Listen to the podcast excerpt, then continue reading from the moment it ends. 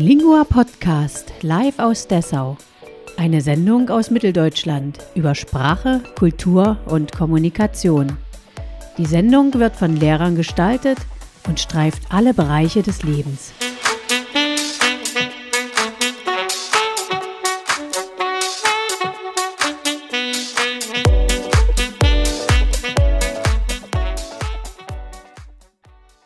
Liebe Zuhörerinnen, liebe Zuhörer, willkommen beim Inlingua Podcast. Mein Name ist David Hofmüller. Heute haben wir wieder einen Gast, der ist zugeschaltet aus Leipzig und das ist der Johannes Markert von Inlingua Leipzig. Willkommen, hallo. Hallo. Schön, dass du dich zugeschaltet hast. Ja, Johannes, wir haben gehört, dass du einen ganz besonderen Sport treibst, von dem ich zumindest bisher noch nichts gehört hatte und wahrscheinlich geht das vielen anderen Leuten auch zu. Was ist das? Erzähl uns mal. Ja, also ich spiele Jugger seit einigen Jahren und äh, ja, wie du schon sagst, die Leute schauen mich immer erstmal verdutzt an oder sie fragen, Moment, hast du gesagt, du gehst joggen?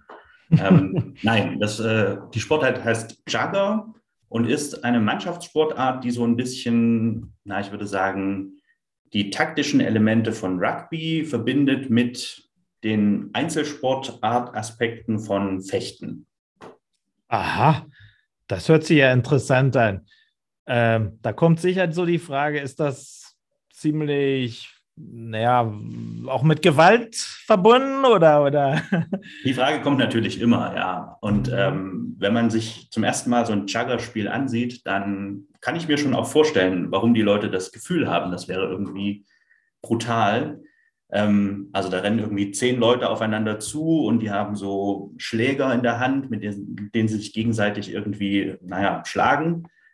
Tatsächlich ist es aber so, dass diese Spielgeräte gepolstert sind. Die sind alle aus Schaumstoff gebaut und es geht im Spiel auch nicht darum, die Leute wirklich umzuhauen, also irgendwie Wirkungstreffer zu erzielen, sondern tatsächlich, wenn ich den Gegner oder die Gegnerin antippe, ist das schon ein legaler Treffer. Und dann ist die Person abgetippt und muss für eine Zeit aus dem Spiel ausscheiden.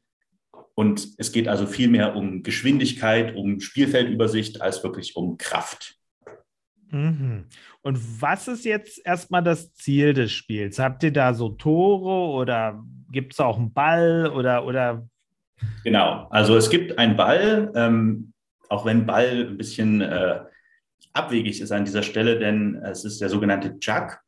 Das war äh, sozusagen früher, und darüber reden wir wahrscheinlich gleich noch, ähm, hatte das eine, ja, die Form eines Hundekopfs. Inzwischen hat sich das aber alles ein bisschen weiterentwickelt und äh, der Sport hat sich ein bisschen von seinen äh, Ursprüngen gelöst. Und deswegen ist der Chuck, also der Spielball, heute meistens so ein, naja, zylinderförmiges Objekt, auch aus Schaumstoff. Und äh, ja, es geht halt darum, dass äh, ich mit meiner Mannschaft den Weg freimache, damit einer meiner Mannschaft, der sogenannte Läufer, den Ball aufnehmen darf und in der gegnerischen Spielfeldhälfte in so einen, naja, trichterförmigen, in so ein trichterförmiges Tor stecken kann und auf diese Weise kann meine Mannschaft Punkte erzielen. Mhm. Und wie groß ist eine Mannschaft? Ähm, tatsächlich ist es so, eine Mannschaft kann bis zu acht Spielerinnen und Spieler haben, wobei das sozusagen der Kader ist, also das auch auswe ausgewechselt werden kann. Tatsächlich im Spiel sind pro Spielzug immer nur fünf Spieler. Mhm. Vorhin sagtest du Spielerinnen und Spieler. Heißt das, es gibt Frauenmannschaften, Männermannschaften oder spielt man gar zusammen? Genau, also das ist tatsächlich eine der großen Besonderheiten von Jugger, die auch äh, sozusagen gegenüber den allermeisten Sportarten uns abheben. Tatsächlich gibt es keine getrennten Männer- und Frauenmannschaften, sondern alle spielen gemeinsam. Und das funktioniert gut. Das funktioniert gut. Wie gesagt, es geht nicht darum, irgendwie Kraft auszuüben, sondern es geht darum, schnell zu sein, es geht darum, geschickt zu sein, es geht darum, Spielfeldübersicht zu haben. Das heißt, äh, ob ich jetzt ein Mann bin oder eine Frau, würde mir überhaupt keinen Vorteil verschaffen. Mhm. Mhm.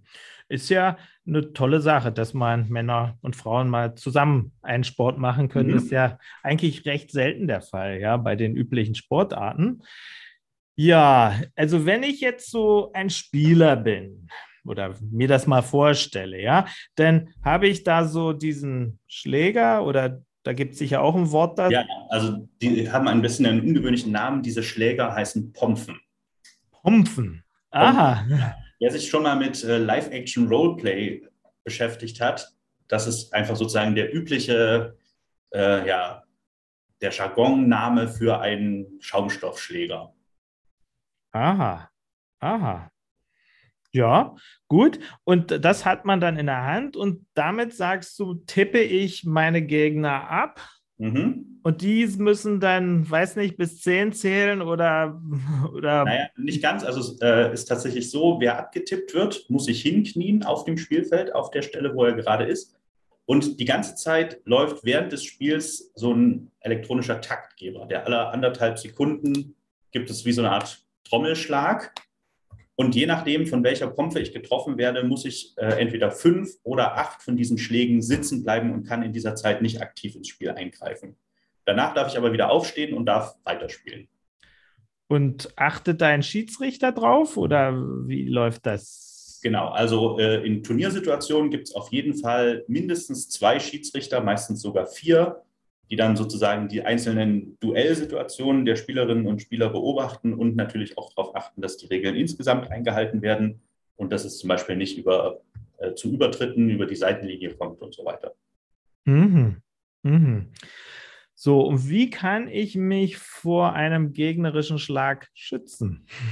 Ja, grundsätzlich, ich habe es ja vorhin schon gesagt, es ist wie beim Fechten. Ich kann tatsächlich sozusagen einen Angriff auch einfach blocken mit meiner Pompe. Mhm. Und es ist tatsächlich auch so, dass es unterschiedliche Formen dieser Pompen gibt. Also manche sind ein bisschen länger, manche sind äh, kürzer. Und es gibt auch zum Beispiel äh, Pompen, die eher eine defensive Rolle einnehmen. Zum Beispiel, wenn ich eine Kurzpompe und Schild spiele. Das sieht tatsächlich dann so aus, wie man sich es vorstellt. Jemand läuft also mit so einem Schaumstoffschild über das Spielfeld und kann auf diese Weise natürlich sich und auch seinen Mitspielern und Mitspielerinnen äh, den Gegner vom Hals halten. Aha, das ist ja dann wirklich wie so ein Ritterturnier irgendwie, ja? Ja, also wir haben immer nicht so Lust auf diesen Vergleich, ehrlich gesagt, weil wir natürlich, ja. also äh, es ist schon ein Sport, es ist super anstrengend, es ist äh, taktisch anspruchsvoll, es hat ein äh, professionelles Regelwerk. Und ähm, aber ich verstehe, wo sozusagen dieser, äh, dieser Appeal herkommt. Leute sehen das und sagen, oh, krass, Ritterspiele oder American Gladiators oder so. Aber wie gesagt, das ist nur der erste Blick und wenn man sich länger damit beschäftigt, sieht man, dass es also eigentlich nicht wirklich was miteinander zu tun hat. Ja, du sagst, ursprünglich ähm, war der Jug ein Hundekopf, ja? Ja, das klingt erstmal total abgefahren und ist es eigentlich auch, denn sozusagen die Idee von diesem Sport stammt aus einem australischen, naja, im besten Fall könnte man B-Movie sagen, aus den späten 80ern. Ähm, der spielt so in der postapokalyptischen Zeit, wo sich äh, Leute zum Jugger-Spielen treffen. Und es ist natürlich in dem Film ganz anders als in dem Sport. Also die Leute prügeln sich mit Eisenstangen und äh, es gibt schwere Verletzungen während dieses Spiels. Und tatsächlich der Spielball ist ein Hundeschädel. Mhm. Und diese Idee aus dem Film wurde, naja, irgendwann in den 90ern aufgenommen von Leuten, die dachten, okay, also das Regelwerk grundsätzlich ist ja eigentlich ganz cool. Man könnte das halt wirklich als Sport spielen. Und deswegen war es sozusagen am Anfang auch noch sehr stark an diesen Film angelehnt. Also die Leute haben zum Teil Kostüme getragen, hatten Kriegsbemalungen und es war, wie gesagt, es war sehr eng verflochten mit so äh, LARP, also Live-Action-Roleplay-Gaming. Und das hat sich aber in den Jahren seitdem sehr stark davon emanzipiert. Also es ist jetzt wirklich mittlerweile ein absoluter Sport. Die Leute tragen nur noch Trikots natürlich. Ähm, wie gesagt, die ganzen Anleihen an den Film verschwinden nach und nach und äh, machen Platz für ein professionelles, eindeutiges Regelwerk, das tatsächlich den Fokus ausschließlich auf Sport legt. Mhm. Also muss ja auch eine gewisse Organisationsgrad da inzwischen schon sein, ja. Also wenn mhm. es Regelwerke gibt, professionelle Regelwerke und so weiter, Leute, die darauf achten, wie ist denn das organisiert? Ja, das ist ähm, zurzeit noch so ein bisschen chaotisch, weil sozusagen äh, es keine, es gibt keinen Dachverband oder so. Das heißt, die einzelnen Jugger-Mannschaften organisieren sich in der Form, die ihnen am besten zusagt. Das bedeutet in manchen Fällen, dass es normale eingetragene Vereine sind. In manchen Fällen sind die Chugger-Vereine angeschlossen an andere Sportvereine, die mehrere Sportarten halt äh, sozusagen, die für mehrere Sportarten offen stehen. Und in manchen Fällen wie in Leipzig gibt es eigentlich streng genommen überhaupt keine Organisationsform. Wir sind einfach mehr oder weniger eine Gruppe von Privatpersonen, die sich eben für ein gemeinsames Hobby trifft. Aber es gibt durchaus Bestrebungen, dass also ein Chaga-Dachverband gegründet werden soll, der diese ganzen Mannschaften irgendwie auch dann aufnimmt. Mhm. Mhm. Ja, und ihr habt dann sicher auch Turniere, ja? Genau, also es gibt durchaus einen großen Ligabetrieb. Das ist äh, im Sommer sozusagen, könnte man sagen, gibt es eine Art Bundesliga, wo dann wirklich alle deutschen Mannschaften gegeneinander spielen, wobei das auch nicht so streng sich wirklich auf deutsche Mannschaften bezieht. Tatsächlich sind sozusagen, ähm, ist die Liga ziemlich offen, auch für nicht-deutsche Mannschaften, was zum Beispiel auch dazu führen kann, dass ich glaube, der vorletzte deutsche Meister ist ein spanisches Team geworden. Aber ähm, sozusagen, da hat auch keiner das Interesse dran, das irgendwie fest äh, in irgendwelche Formen zu pressen, weil es einfach äh, eine nette Community ist und man freut sich auch einfach, wenn man, wenn Leute dazukommen, egal wo sie ja. herkommen. Ja, ja. Und wird das eigentlich an vielen Orten gespielt in Deutschland? Ähm, ja, also es ist nicht, äh, also wie gesagt, es gibt keine keine Art Dachverband oder so bisher. Deswegen kann man das nie so 100 Prozent sagen, wie viele Teams wirklich aktiv sind im Moment. Man sagt aber immer so ungefähr 170 Teams in Deutschland. Und so. man könnte auch sagen, äh, es ist halt ein Sport, der sehr populär ist unter Studierenden. Und ich würde sagen, eigentlich jede größere Stadt mit Uni hat mittlerweile ein Chugger-Team. Aha. Und kann man dann auch sagen, so das ist so die typisch, der typische Spieler, Spielerin kommt, ist vielleicht so studentisch oder studentisches Milieu oder ähm, oder ja, also ich könnte, also ein bisschen könnte man das schon sagen. Wie mhm. gesagt, die Unis sind ein großer, also ein großes Werbeinstrument für unsere Community. Also viele, viele Universitätsstädte, auch Leipzig. Äh, wir haben mittlerweile also ein eine Mannschaft im Hochschulsportverein. Und darüber kommen quasi auch Leute dazu, die lesen das im quasi Angebotsverzeichnis von ihrem Hochschulsport und denken sich, okay, das klingt abgefahren, da gehe ich mal hin. Und natürlich ähm, bringen die dann irgendwann, sollten sie hängen bleiben beim Jugger, bringen die auch noch Leute mit, sodass es tatsächlich äh, ein hoher Anteil an Studierenden ist, aber mhm. es ist trotzdem keine elitistische Community. Also man kann durchaus auch als Nichtstudierender oder ja. Ja. Äh, so kann man durchaus problemlos also daran teilhaben und äh, da auch äh, viel, viel Spaß haben. Mhm. Gibt es eigentlich auch so eine Überlappung mit der Gamer, also Computerszene oder? Ähm, naja, ich würde ja sagen, dass Gaming irgendwie ein Hobby ist, das eigentlich alle Gesellschaftsschichten mittlerweile erreicht hat. Deswegen, ja, ja. also natürlich wird auch äh, im Chugger wird sozusagen gespielt, aber ähm, ich glaube, mit dem Sport an sich hat es nichts zu tun. Es passiert zwar immer mal, dass Leute irgendwie äh, eine hohe Begeisterung für Videospiele haben und darüber irgendwie Leute kennenlernen, die Chaga spielen. Mhm. Aber tatsächlich äh, passiert es auch, dass Leute, die sozusagen sich auf diese Weise ein bisschen eine falsche Vorstellung von dem Sport machen, dann auch wieder irgendwann merken, okay, es ist wirklich anstrengend, es ist wirklich, es erfordert viel Disziplin an einen selbst und äh, mhm. die dann auch wieder aussteigen, weil sie irgendwie sich was Falsches vorgestellt haben. Aber ja. gleichzeitig bleiben auch viele Leute hängen, die sagen, okay, das ist irgendwie eine Sportart, die mich fasziniert, die mir Spaß macht.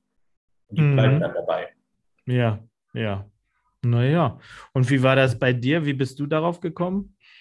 Ja, das war eigentlich genau so, wie ich es gerade erzählt habe. Also, und ich habe äh, vor, ähm, na, wann war das? 2014 habe ich im Sommer einen alten Schulfreund getroffen auf einer Grillparty und der meinte, ja, ich spiele jetzt hier Chugger und das ist total verrückt und ich bin da total hängen geblieben und das macht riesen Spaß. Und er hat mir das so erzählt und ich dachte, ja, okay, da prügeln sich irgendwelche Leute mit Schaumstoffknüppeln und das klingt irgendwie komisch, aber irgendwie hat mich locker gelassen. Da habe ich gesagt, ja, okay, ich gucke mal nach, wenn es ein Team in Leipzig gibt, dann gehe ich da auch mal hin. Und dann habe ich nachgeschaut und ja, es gab tatsächlich ein Team und ich dachte, ah Mist, jetzt muss ich da wirklich vorbei. Habe ich eigentlich gar nicht so Bock drauf. Und dann habe ich denen geschrieben und habe gesagt, ja, ich würde mir das am Dienstag mal anschauen bei euch. Äh, ich komme mal vorbei. Und die Antwort war super nett und die Leute haben aber geschrieben, na, bring dir mal lieber Sportsachen mit. Die meisten Leute wollen das dann doch ausprobieren. Dann habe ich gesagt, mhm. okay, habe also meine Sportsachen eingepackt, bin dorthin gegangen und äh, ja, halbe Stunde später rannte so ein zwei Meter großer Typ auf mich zu und schwang irgendwas, was aus meiner damaligen Sicht aussah wie so ein Morgenstern. Und ich dachte, okay, das ist es jetzt, so geht es mit mir zu Ende. Aber äh, ab diesem Moment war ich dann auch irgendwie, war ich gehuckt. Ich war dann dabei. Mhm. Mhm. Toll. Ja, und ja, das sind ja jetzt sieben Jahre, bist du schon dabei. Ja. Mhm. Ja. Und du spielst dann sozusagen für Leipzig, kann man sagen, ja? Ja. Habt ihr schon mal einen Preis gewonnen? Äh, ja, klar. Also wie gesagt, es gibt äh, durchaus auch ein Ranking, in dem wir, ich kann dir den aktuellen Platz gerade gar nicht sagen, aber bei aller Bescheidenheit, wir sind relativ weit oben. Toll. Und ähm, wir haben sozusagen hier auch äh, das Glück, in unserer Regionalliga quasi äh, wirklich sehr hochkarätige Teams zu haben. Also es gibt ein extrem gutes Team aus Jena, es gibt ein sehr gutes Team in Halle, Berlin ist auch immer ganz oben mit dabei. Das heißt, selbst wenn wir so uns am Wochenende mal treffen und so einen kleinen Spieltag haben oder so, haben wir auf jeden Fall schon richtig, also da muss man durchaus schon was liefern. Da gibt es nichts geschenkt. Aha. Und äh, das sorgt natürlich auch dafür, dass wir selbst einen hohen Ansporn, eine hohe Motivation haben, äh, das Beste aus uns selbst rauszuholen. Mhm. Mhm. Super. So, Johannes, du bist ja Deutschlehrer. Mhm. Ja? Ähm, kommt Jagger auch im Deutschunterricht vor? Ja, äh, ehrlich gesagt nicht so richtig. Und ich finde das schade, weil ich also meistens äh, BSKs, also Berufssprachkurse unterrichte. Und in denen gibt es zwar irgendwie immer wieder das Thema Work-Life-Balance, aber ehrlich gesagt, der Fokus ist ausschließlich auf Work. Und es gibt ganz, ganz wenig Momente, wirklich mal mit den Teilnehmenden über Dinge zu sprechen, die außerhalb des Deutschlernens und des Arbeitens liegen. Also Freizeit hat in diesen Kursen meiner Ansicht nach wirklich viel zu wenig Platz. Und wenn man dann wirklich mal dazu kommt, über Sport zu reden, dann geht es eigentlich über Fußball nicht hinaus oder so, weil, wie gesagt, man hat nicht so viel Zeit und hat, es gibt nicht so die Möglichkeit, wirklich tief in Dinge einzutauchen, die sich ein bisschen abseits des Mainstreams bewegen. Alles klar. Hm. Ja, aber du findest natürlich die Zeit dafür, Jugger zu spielen. Im besten Fall, ja. Hm. Ist sicherlich auch ein guter Ausgleich, ja. Auf jeden Fall, ja. Also nach einem Tag hier im Büro und im Klassenzimmer ist es schon auch ganz gut, sich ein bisschen austoben zu können. Hm. Spielst du einmal die Woche oder? Wie oft? Ähm, grundsätzlich haben wir eigentlich zweimal die Woche Training. Das ist jetzt natürlich während Corona irgendwie schwierig. Also drinnen trainieren geht gar nicht mehr, das ist zurzeit verboten. Draußen trainieren ist irgendwie in einer kleinen Gruppe möglich, ähm, was wir irgendwie versuchen. Und dann ist es natürlich schon auch so, natürlich, ähm, dass manchmal auch das echte Leben im Weg steht. Also gerade wenn es früh dunkel wird, bin ich oft noch im Büro und ich äh, mhm. schaffe es nicht zum Training. Deswegen, also ich versuche einmal die Woche es zum Training zu schaffen. Im besten Fall schaffe ich zweimal. Manchmal fällt es komplett aus. Ja, ja. Wie das Leben dann so gerade läuft, ja. Genau. Genau, ja. Wie, erzähl uns mal ein bisschen darüber, wie du Deutschlehrer geworden bist. Ja, das äh, auf den ersten Blick glaubt man, es wäre ganz, ein ganz gerade vorgezeichneter Weg gewesen, denn ich habe erstmal Deutsch und Englisch auf Lehramt studiert in Jena, habe aber nach zwei Semestern gemerkt, ah, dieses Studium sagt mir irgendwie nicht zu, es ist super theoretisch, es geht total am Leben von echten Schülerinnen und Schülern vorbei. Und ich meine, ich hatte ja gerade quasi erst Abi gemacht. Ich wusste, wie Schüler so funktionieren, dachte ich. Und ähm, wie gesagt, dieses Studium hat mich sehr, sehr unzufrieden gemacht und ich habe das nach zwei Semestern abgebrochen, bin nach Leipzig zurückgekommen und habe dann hier Translation und Translatologie studiert, also Übersetzungswissenschaft. Und das war aus meiner Sicht das genaue Gegenteil. Also man hat super viel praxisnahe Arbeit, man hat die ganze Zeit irgendwie, man arbeitet mit echten Texten Und das hat mich sehr viel mehr abgeholt. Und dann habe ich sozusagen gegen Ende meines Studiums und auch über das Ende hinaus auch als freiberuflicher Übersetzer gearbeitet. Mhm. Und das hat okay funktioniert, sage ich mal. Der Markt ist super kompetitiv, man hat super viel Konkurrenz und man muss schon immer wirklich sich sehr darum bemühen, Kunden zu finden und Kunden bei sich zu behalten. Und manchmal funktioniert es zu gut und man hat an einem Tag fünf Aufträge und man muss zwei davon ablehnen, weil man sagt, ich schaffe das nicht innerhalb der Zeit, die ihr mir veranschlagt. Und dann gibt es auch immer wieder so Flauten, wo dann einfach zwei Wochen lang nichts passiert. Man sitzt zu Hause und denkt sich so, hm, irgendwie ein paar Euro vor Monatsende, das wäre schon noch ganz gut. Mhm. Und aus dieser, naja, ist eine stressige Situation, fand ich, weil man sozusagen nie diese Sicherheit hat.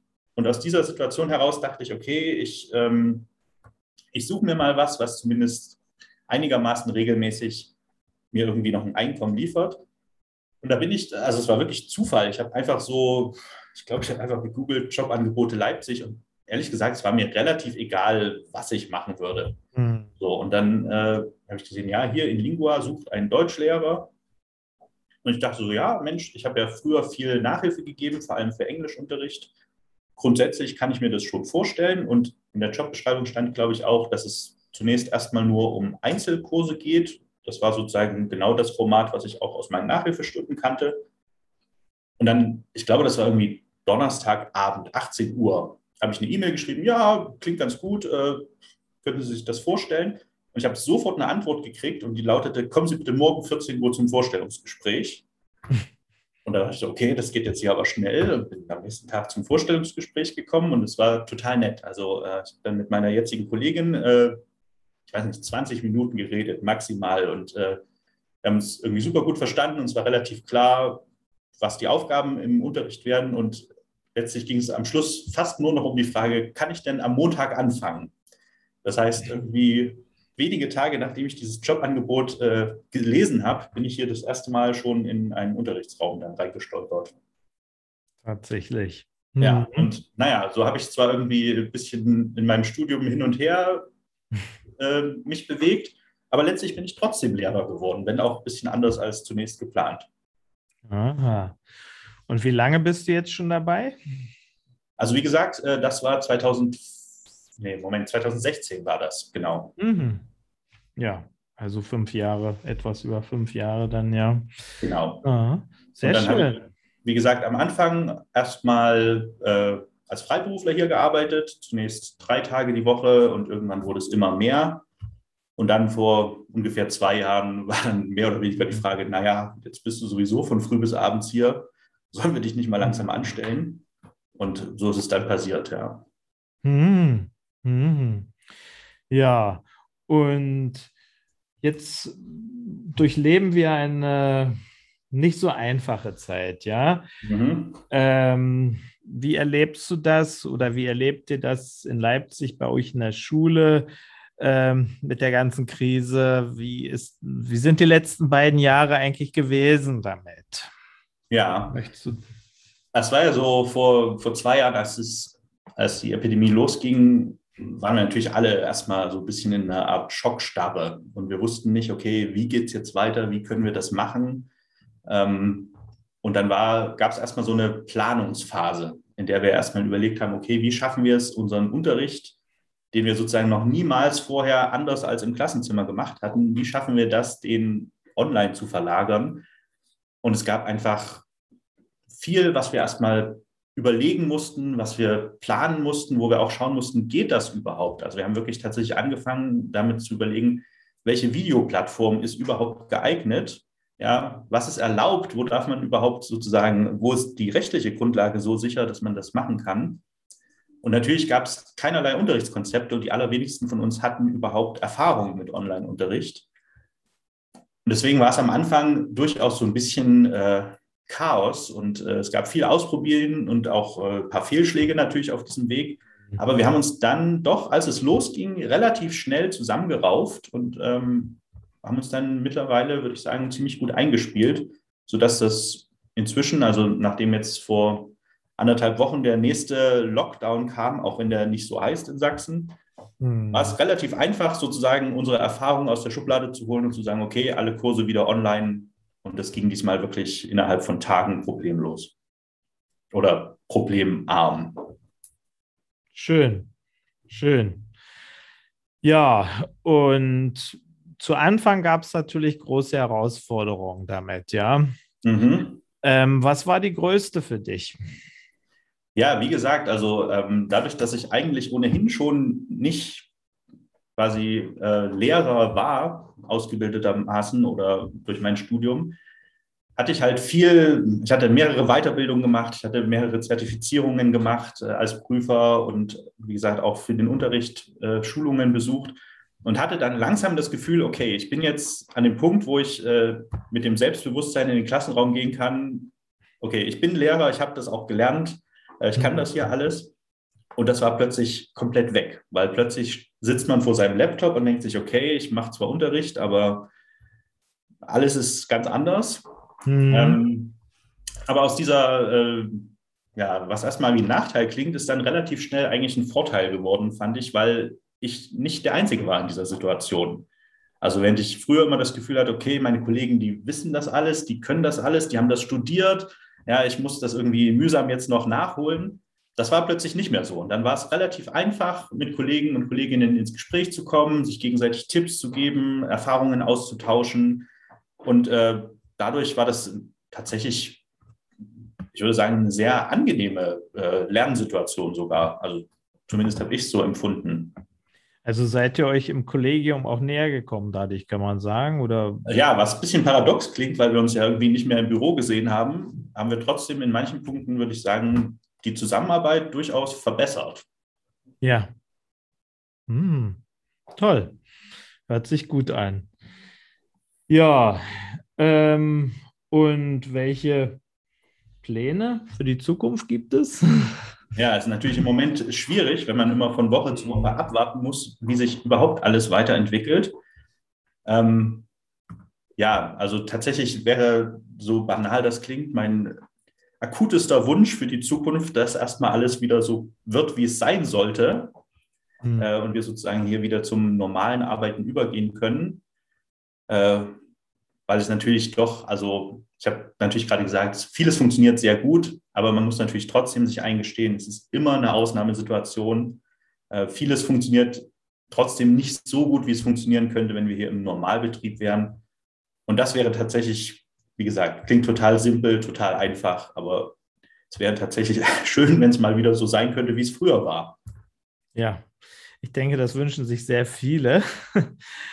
ja, dann hattest du noch gesagt, Johannes, als wir vorhin uns unterhielten, dass du auch für Prüfungen zuständig bist. Ja, da äh, viele Leute verbinden Prüfungen ja mit unguten Erinnerungen an die eigene Schulzeit. Ja, ähm, aber erzähl mal, was machst du da noch? Also du unterrichtest nicht nur, sondern du bist auch Prüfungskoordinator, nennt sich das, ja? Oder Prüfungsverantwortlicher heißt es, ja. glaube ich, im Tech-Jargon. Also, mhm. wie gesagt, ähm, was wir halt machen, beziehungsweise was mittlerweile vor allem die Buchhaltung bei uns macht, ist, dass sie die Leute sozusagen erstmal intern bei uns anmeldet, also jeder und jede, die sich für eine Prüfung interessieren und nicht automatisch durch eine Kursanmeldung schon dabei ist, kann sich also sozusagen bei uns für eine Prüfung anmelden. Wir haben nach Möglichkeit sozusagen die Prüfungsformate, die oft nachgefragt werden, versuchen wir einmal in der Woche, äh, einmal in der Woche nicht, aber einmal im Monat anzubieten, sodass man also sozusagen, weiß ich nicht, B2 oder C1 Hochschule immer zu einem relativ festen Termin irgendwie durchführt. Die Termine stehen auch bei uns auf der Website. Die Leute können sich einfach anmelden.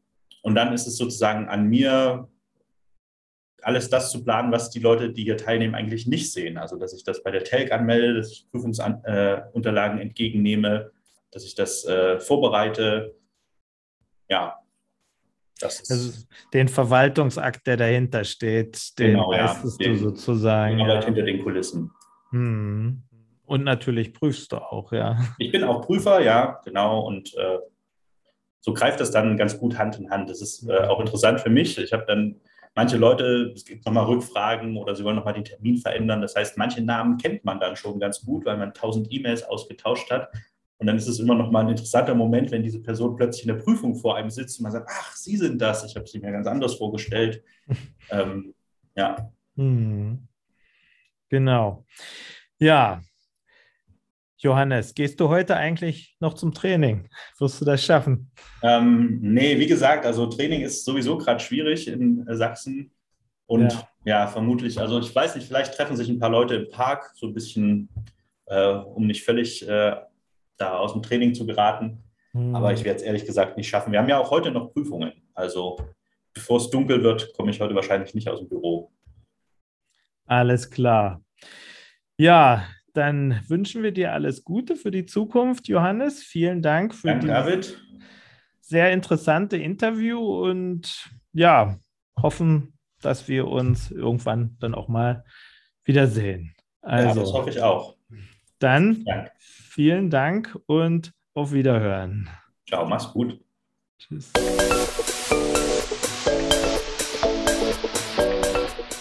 Wir hoffen, ihr hattet Freude am Zuhören und erwartet neugierig unsere nächste Folge.